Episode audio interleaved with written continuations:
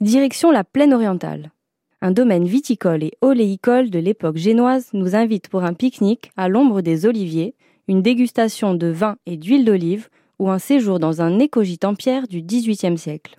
Au cœur d'un domaine agricole chargé d'histoire, le mercredi matin, une balade bucolique de 30 minutes est proposée au milieu des vignes et des oliviers, sous lesquels un panier garni et une bouteille de vin nous attendent sur une couverture.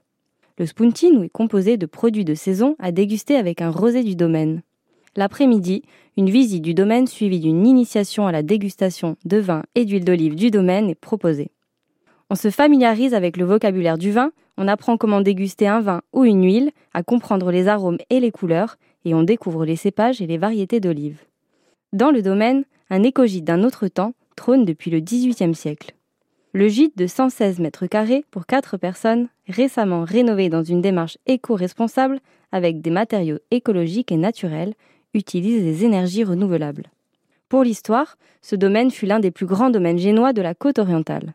À quelques pas d'Aléria, que les Romains nommaient Alalia, les terres du domaine qui s'étendent sur 2000 hectares sont cultivées depuis le IIe siècle avant Jésus-Christ.